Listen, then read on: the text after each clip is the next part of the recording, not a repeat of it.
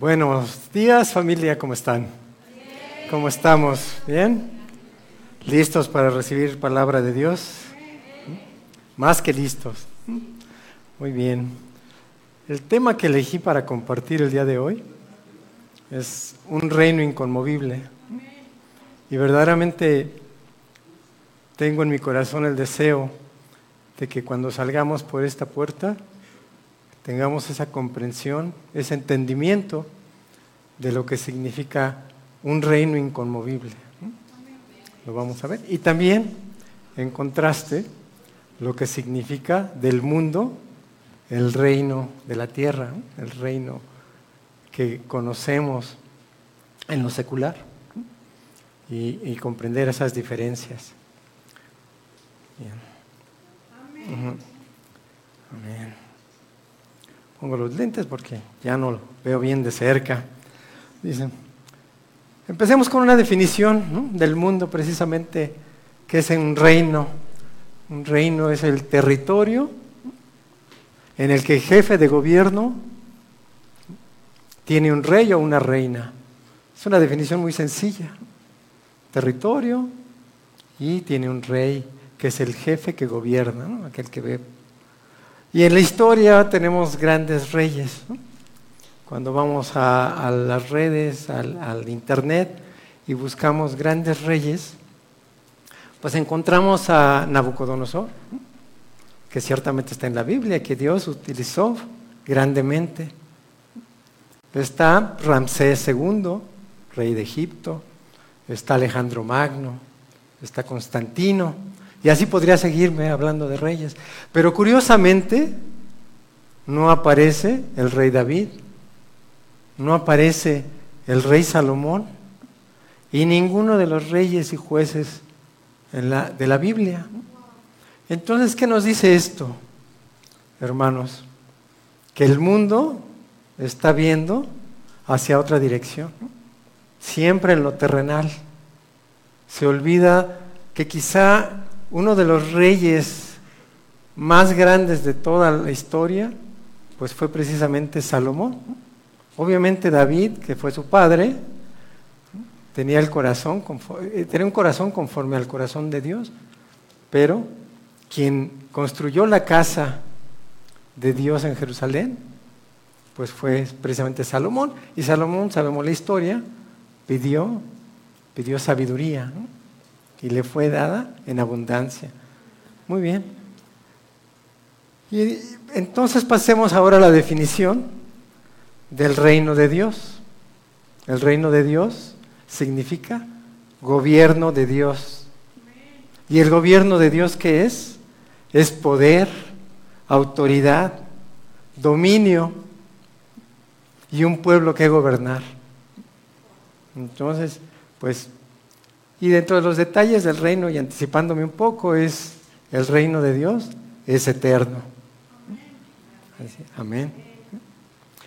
En Salmos 93, 1, 2, nos dice, eh, multimedia, apoyo, ayuda. El Señor reina, vestido está de majestad. El Señor se ha vestido ceñido de poder. Ciertamente el mundo está bien afirmado, será inconmovible.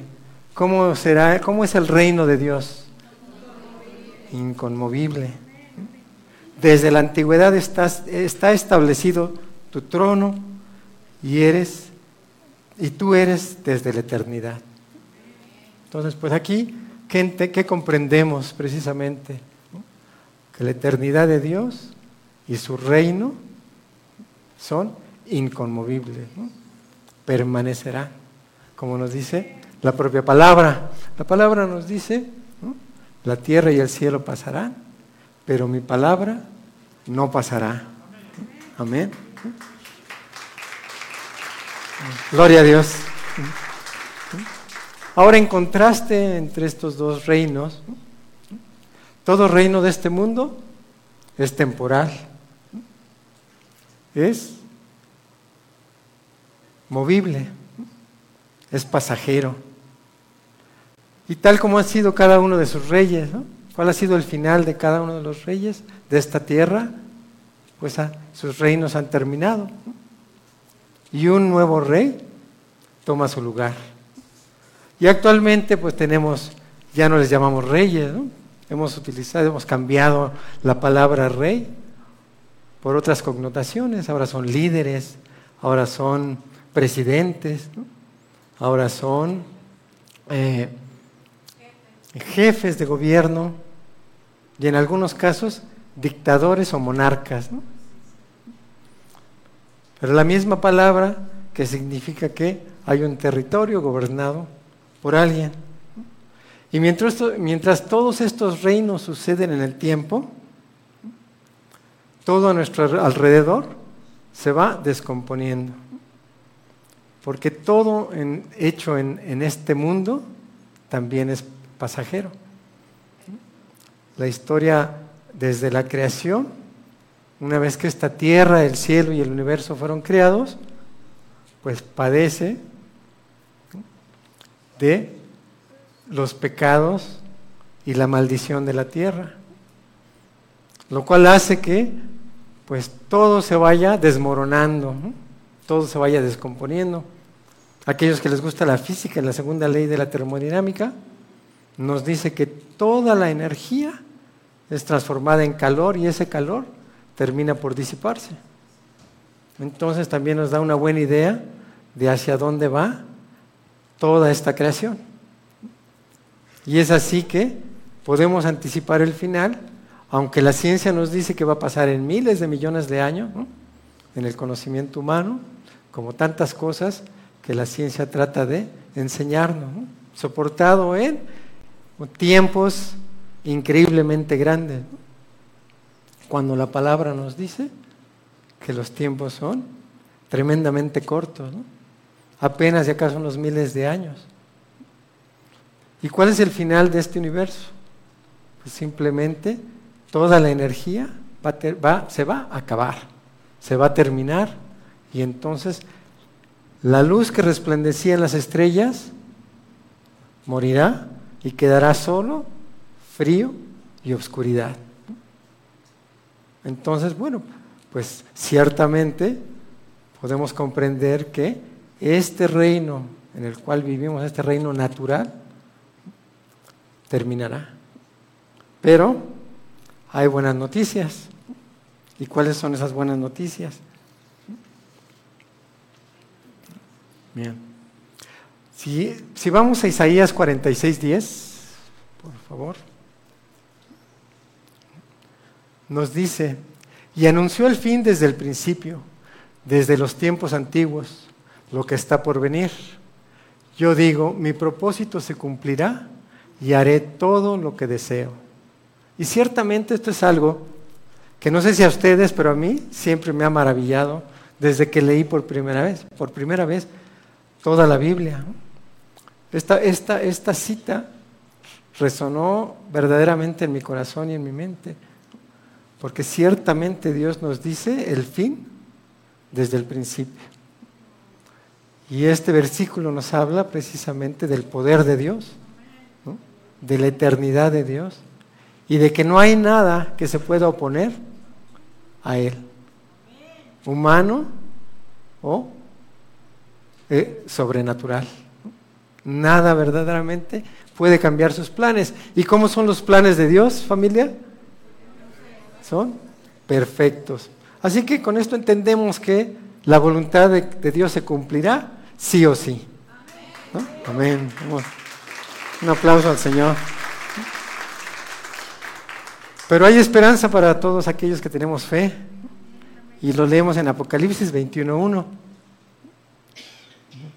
que nos dice, después vi un cielo nuevo y una tierra nueva, porque el primer cielo y la primera tierra habían dejado de existir, lo mismo que el mar. Entonces, ¿cuál es esta promesa que, escuchamos, que leemos en este versículo? Que habrá un cielo nuevo y una tierra nueva. Entonces, es algo que tiene que suceder, algo que tiene que ocurrir. Pero, como, como podemos estar ciertos, la esperanza está en nuestro Dios. Y confirmando esta palabra profética, escrita por Isaías en el capítulo 65, versículo 17, pues ciertamente nos reitera, nos confirma que un cielo nuevo y una tierra nueva serán creados. Amén. ¿Para quiénes? Para nosotros. Bien. En primera de Corintios 15:50 Aquí tenemos malas noticias para aquellos que no reconocen a Dios ni a Jesucristo como su Salvador. ¿Y qué nos dice Primera de Corintios? ¿Qué nos dice el apóstol Pablo en esta, en esta palabra? Les declaro, hermanos, que el cuerpo mortal, 1550, no puede heredar el reino de Dios, ni lo corruptible puede heredar lo incorruptible. Así es que en la versión Reina Valera nos dice, ni carne ni sangre pueden heredar el reino de Dios. ¿Cómo entender esto? ¿Cómo comprender que si vivimos en la carne, pues no heredaremos el reino de Dios? Y entonces, ¿qué tiene que suceder? Preguntémonos, ¿qué es lo que tiene que suceder en nuestras vidas para poder recibir el reino de Dios? ese reino inconmovible. leamos Hebreos 12, 28, que nos dice, puesto que nosotros estamos recibiendo un reino inconmovible, ¿cómo estamos recibiendo este reino, hermanos? Inconmovible. Seamos agradecidos, adoremos a Dios como a Él le agrada, con temor y reverencia. Entonces, el agradecimiento debe estar siempre en nuestros corazones. Y entonces estamos ciertos que recibimos un reino inconmovible. Así es. Así es que poniendo nuestra mirada en lo eterno, con acción de gracias, ¿qué es lo que debemos de hacer? Quitar todas las cosas conmovibles deshacernos de todo aquello que estamos arrastrando, de nuestra educación, desde nuestra niñez, todas aquellas ideas que tomamos como verdad cuando desconocíamos la palabra. Todo esto tiene que ser removido. ¿Por qué? Porque nuevas criaturas somos cuando recibimos el bautismo en agua y fuego de nuestro Señor Jesucristo de su Espíritu, de su Santo Espíritu. Así pues, remover al viejo hombre, eso que implica dejar todas, todos nuestros deseos, todos nuestros sueños de ese viejo hombre que estaban fundamentados en la carne, en este reino en donde el éxito es hacer riquezas, en donde el éxito es tener cosas, en donde todo lo medimos por lo que tenemos, en donde las personas en el mundo natural ven a alguien exitoso por lo que tiene, no por lo que es, sino por lo que posee, por los puestos, por las jerarquías que tiene. Pero en Mateo 4:17, ¿qué nos dice Jesús?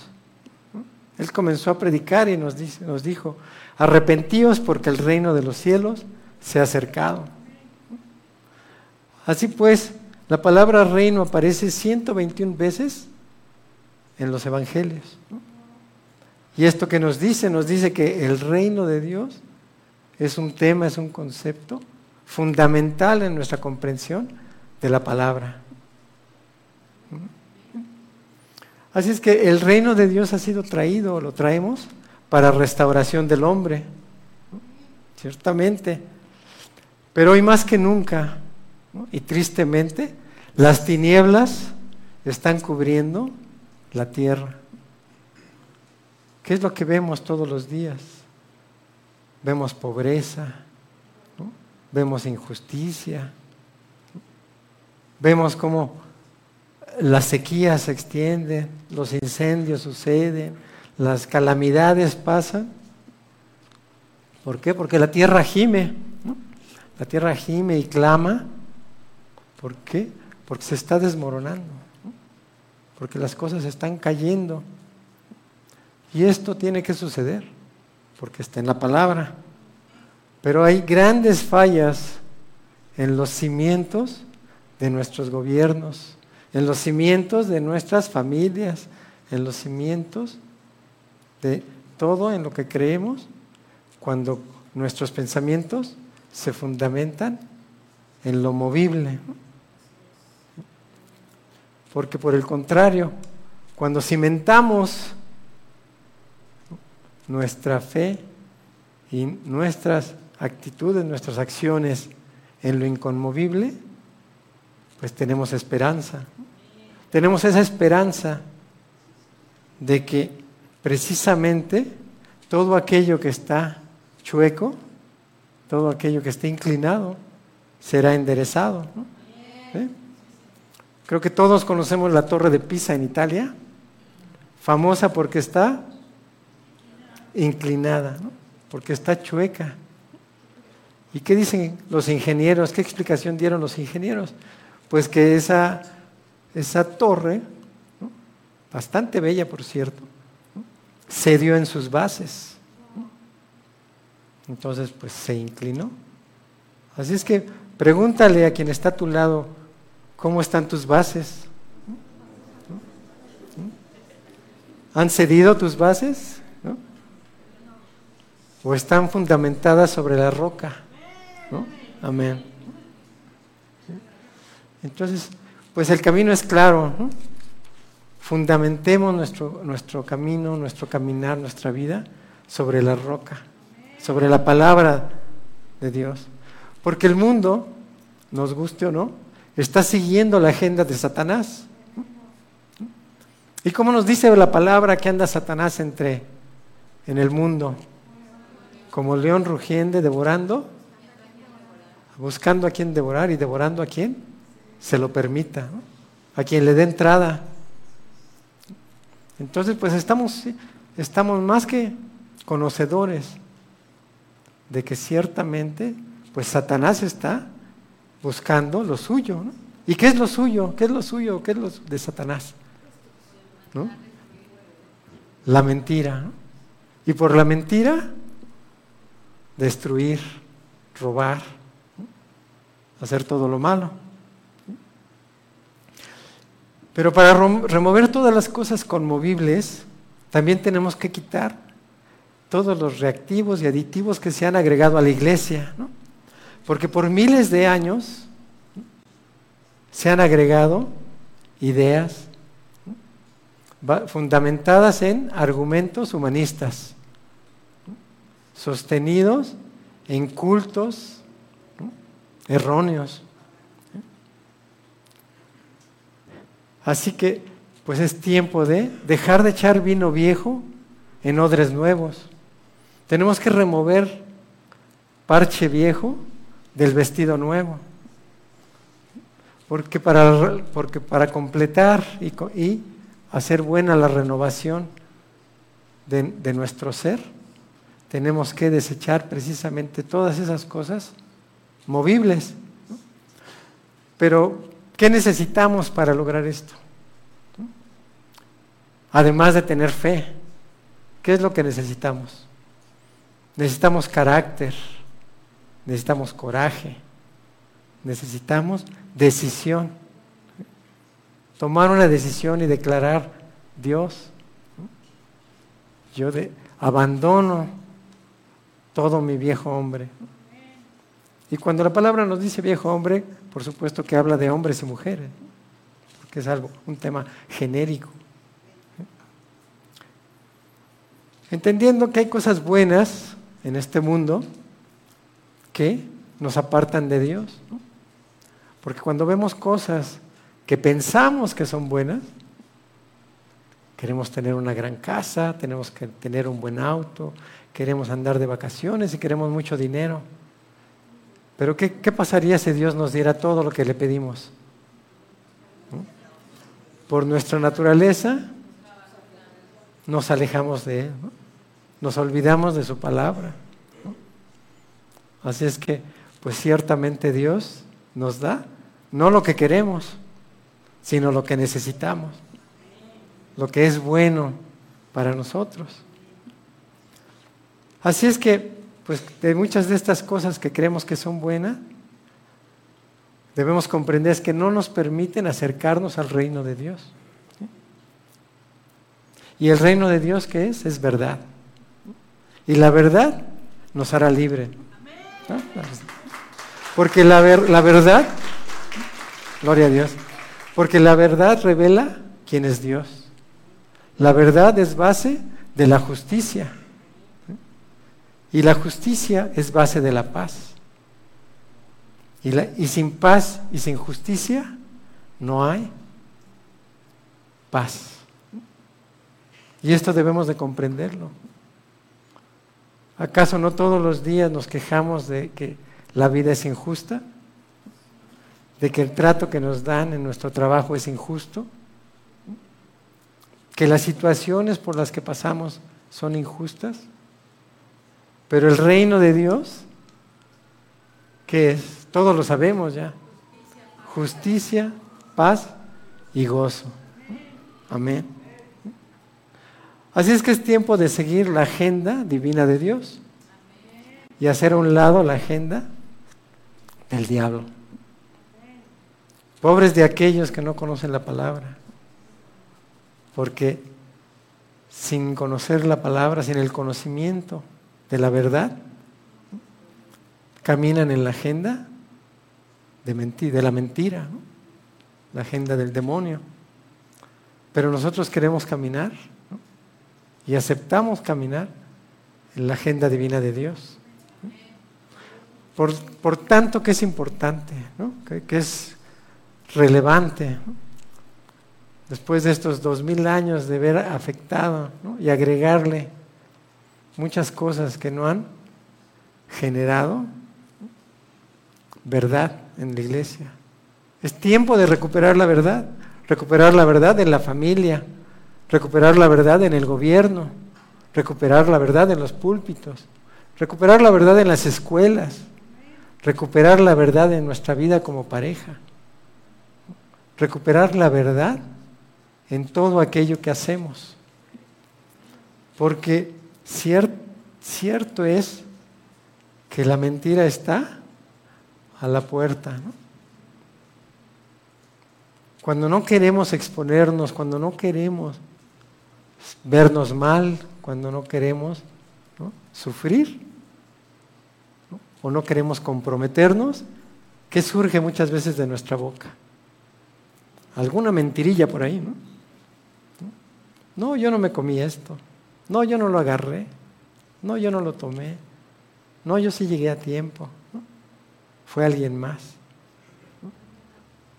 Y entonces, ¿cómo debemos de fundamentar la vida de reino en nuestra vida con verdad y justicia. Así pues la iglesia confronta dos caminos. Mantener su fundamento sobre las cosas movibles o restaurar a la iglesia y crear un nuevo fundamento sobre las cosas inconmovibles. Porque el problema no son los problemas, el problema es el fundamento sobre el cual edificamos. Entonces, ¿cuántas veces nos sentimos agobiados por todos los problemas que tenemos? Pero si Dios con nosotros, ¿quién contra nosotros? Amén. Gloria a Dios. Porque la iglesia de hoy, la iglesia actual, tiene presencia, pero no tiene influencia. Y eso es lo que hemos estado viendo durante varias semanas, los montes, el carácter de Dios. Porque somos llamados a influir. Dile al que está a tu lado, eres llamado a influir en, en este mundo y ser una influencia de reino fundamentado en el reino inconmovible. ¿Por qué? ¿Y por qué sucede todo esto que, vemos? Cada día que vemos avanza y gana terreno la violencia, el abuso infantil, el feminicidio, el narcotráfico, la pobreza, la pedofilia, la corrupción del gobierno, cosas, cosas malas. Y avanzan y avanzan. ¿Y por qué es esto? ¿Por qué creen que esto sucede? Porque la cosmovisión de la iglesia está errada. El legalismo, la cultura, el misticismo, el fanatismo religioso, el querer hacer nuestra voluntad, nos ha puesto en este camino. Y entonces muchos de aquellos que buscan poder, muchos de aquellos que buscan fama, aún dentro de las iglesias, verdaderamente han perdido de vista lo importante, lo inconmovible del reino de Dios. Y esto ha resultado en una iglesia inoperante, una iglesia con falta de revelación del reino, con una mala concepción del reino inconmovible de Dios. Una iglesia sin influencia. Y acabamos de escuchar este,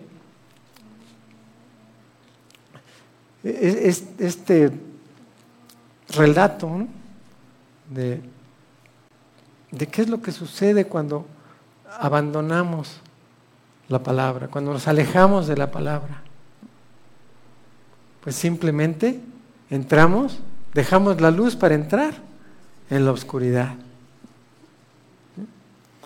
Y hoy mucha gente, ¿qué es lo que quiere? Escapar.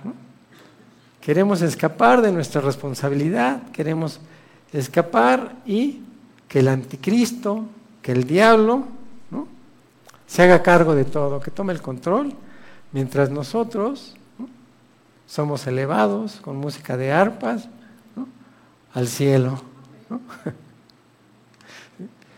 Pero tenemos una responsabilidad. Y esa responsabilidad es hacer en la tierra lo que Dios nos mandó. ¿Y qué nos mandó Dios a hacer? La gran comisión, llevar el Evangelio, llevar la palabra a todo aquel que no lo conozca. Así pues, necesitamos que la iglesia se restaure para que se cumplan los deseos y pensamientos que Jesucristo nos dio en los evangelios. Ciertamente. Y operar en los fundamentos del reino. Juan 17, 15, Jesucristo le pide al Padre, no ruego que los quites del mundo, sino que los guardes del mal. Así es que pues no, no nos pidió, no oró Jesucristo para pedir que nos manden al cielo. No todavía. Sino es aquí en la tierra donde tenemos que seguir trabajando. Y así mismo en Juan 17, 18 y 19, nos dice, como tú envías, Jesucristo, como tú me enviaste al mundo, así yo los he enviado al mundo. Y por ellos me santifico a mí mismo para que también ellos sean santificados en verdad. Es que la verdad. Pero les tengo una mala noticia. Se acabaron las vacaciones. ¿No quieres escapar? Para no asumir tu responsabilidad. Para no asumir lo que nos corresponde. Para transformar, para salvar, para hacer luz y sal del mundo. Amén. ¿Por qué? Porque ciertamente fuimos salvados para salvar. Fuimos bendecidos para bendecir. Fuimos transformados para transformar. Y en resumen, somos llamados a dar por gracia lo que por gracia recibimos. Amén. Un aplauso para el Señor, gloria a Dios. Porque por gracia somos salvos, no por obras. Pero aquel que es salvo y baja el reino de Dios a esta tierra, da fruto. Y mucho fruto. Así es que esa es nuestra tarea. Así es que trabajemos conforme a los principios del reino. Y estos principios se nos dan desde el, desde el inicio de los tiempos en Apocalipsis. En Apocalipsis Dios dijo por su palabra, por el poder de su palabra, dijo, hágase la luz, y la luz fue hecha. Así en Génesis, perdón, en Génesis. Así pues, desde el principio de los tiempos, ¿qué nos pide Dios? Resplandece, sé luz de esta tierra, ilumina los pasos del perdido. Segundo principio fundamental, todo es hecho en el poder de su palabra. Todo desde el principio. Seis días bastaron para que Dios, todo lo que conocemos, fuera creado. Y eso es una verdad inconmovible. Tercer principio, todo demanda que alguien crea en su palabra. Porque la fe viene por el oír y el oír la palabra de Dios. Así es que la fe mueve montañas. Cuarto principio, Dios nos crea, nos crea al hombre a su imagen y semejanza. Él puso eternidad en nosotros. Él puso conciencia en nosotros. Él puso conocimiento de Dios en nosotros. Habrá quien lo niegue, pero si escudriñamos en nuestro corazón, estas verdades están ahí firmemente acuñadas en, nuestro ser. Y el quinto principio del reino, el hombre dejará a su padre y a su madre y se unirá a su mujer y será una sola carne. Hombre y mujer los creó. Y el fundamento del matrimonio, hombre y mujer, para ser una sola carne. ¿Estamos entendiendo el, el reino, lo que implica el reino de Dios? Bien. Gloria a Dios. Así pues,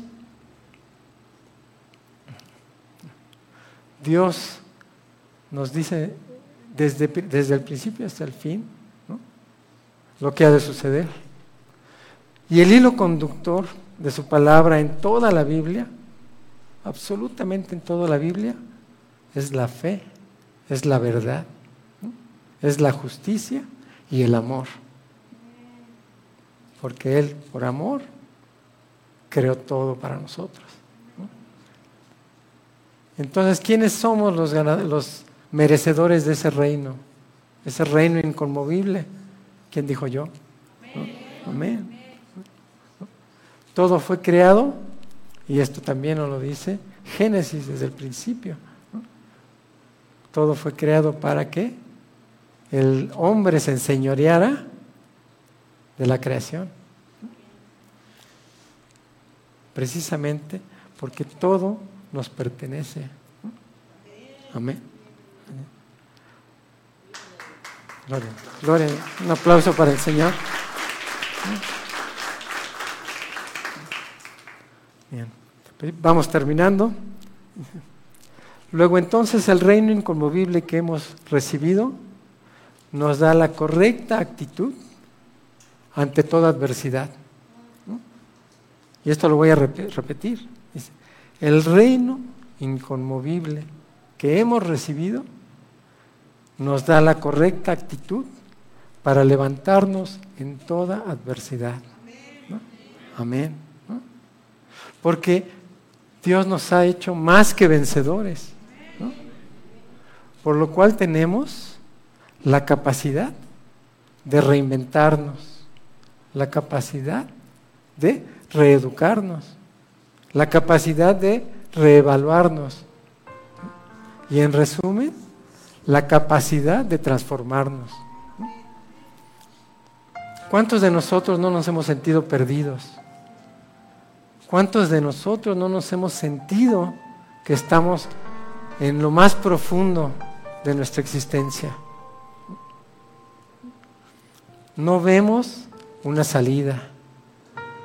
Nos sentimos atrapados, nos sentimos derrotados, que ya no tenemos fuerza, que las enfermedades, que las situaciones juegan en nuestra contra, que todo, todo el universo está contra nosotros. Pero cuando conocemos la palabra y nos afianzamos de ella, ¿qué sucede? Sucede algo maravilloso. Porque entonces comprendemos que tomados de la mano de Dios, nada es imposible. Amén. Y entonces nos levantamos. Y no importa cuántas veces caigamos, si vivimos en el reino de Dios, nos levantamos. Así es. Entonces, nunca, nunca pensemos que somos perdedores. Jamás. Ni siquiera dudemos que las cosas que deseamos, que pedimos, no serán hechas. Porque están fundamentadas sobre el reino inconmovible de Dios. Y el Espíritu Santo nos guía a pedir como conviene. ¿Para qué? Para que la palabra de Dios se cumpla. Y nos dice que Él quiere para nosotros solo lo bueno, cosas buenas. Así es que depositemos toda nuestra confianza en el Señor, en su palabra. Gloria a Dios. Y así siendo transformados en verdaderos hijos de Dios, le servimos en obediencia, con gratitud en el corazón, llevando su verdad, llevando la única verdad a todo aquel que está caído. Y entonces cumplir ese segundo gran mandamiento de amar a nuestro prójimo, prójimo como a nosotros mismos.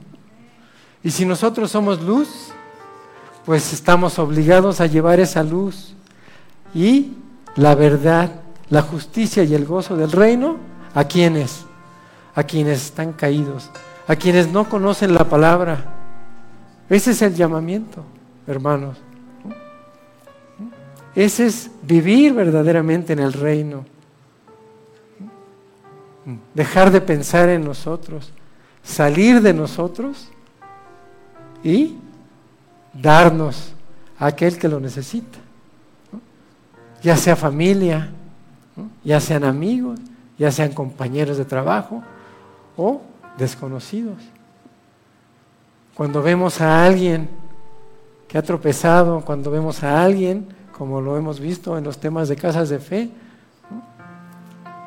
que tienen adicciones, que padecen, nosotros ya lo sabemos, muchas de esas adicciones la persona no puede dejarlas, porque ya aprendimos que no es solamente físico, también es espiritual.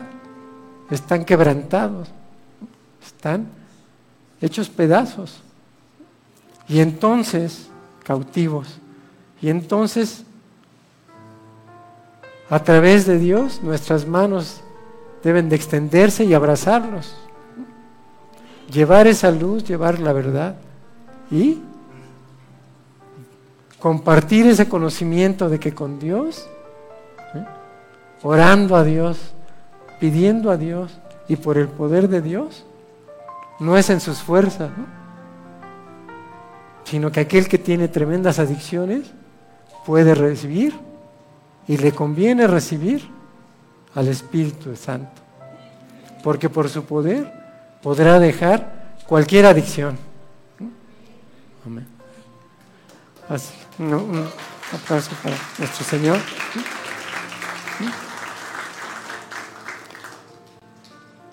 Porque en el reino que hemos entrado, el reino que recibimos, en ese reino hay paz y gozo. ¿Y qué nos dice Eclesiastés 2.26? Multimedia. En realidad Dios da sabiduría, conocimientos y alegría, gozo, a quien es de su agrado. En cambio, al pecador le impone la tarea de acumular más y más, para luego dárselo a todo, dárselo todo a quien es de su agrado. Y también esto es vanidad, es correr tras el viento. Entonces, ¿qué entendemos? ¿Qué entendemos? Que precisamente cuando recibimos el reino de Dios y con gratitud respondemos a Dios, pues entonces Dios, a quien le agrada, todo se lo da. Pero por el contrario, a quien no sigue los pases de Dios, a quien no escucha su palabra, podrán hacer cosas, porque también muchas veces está la pregunta, un cuestionamiento que escuchamos por todas partes. Pero ¿por qué sea este que no conoce a Dios o que no sigue la palabra, por qué le va tan bien? ¿Por qué tiene tanto éxito? ¿Por qué tiene tanto dinero? ¿Por qué ha llegado tan alto? Bueno, pero ya sabemos lo que Dios tiene para ellos, para todo aquel que no se, con, con quien Dios no se agrada. Acumulan y acumulan para quedárselos a quién? A los justos, a sus hijos, a nosotros, ¿no? Amén. Así es. Así es que ciertamente nos conviene vivir en este reino inconmovible, este reino que no pasará. Amén. Así es que, amados hermanos, ese es el mensaje. Gracias a Dios y gloria a Dios. Porque ciertamente Dios hace milagro. Y no quiero dejar pasar la oportunidad de que yo a mis casi 60 años finalmente tengo el gozo y la felicidad de que mi madre, que tiene 91 años, esté aquí presente este día.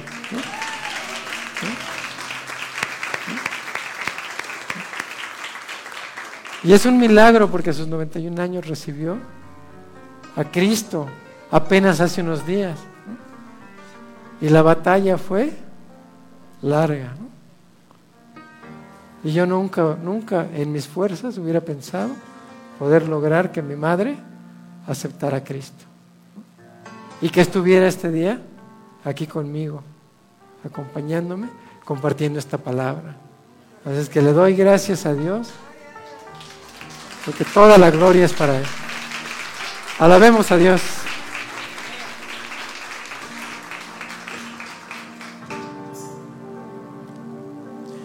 Se abra el cielo, muévete Señor, venga aquí tu reino, oh gran Dios,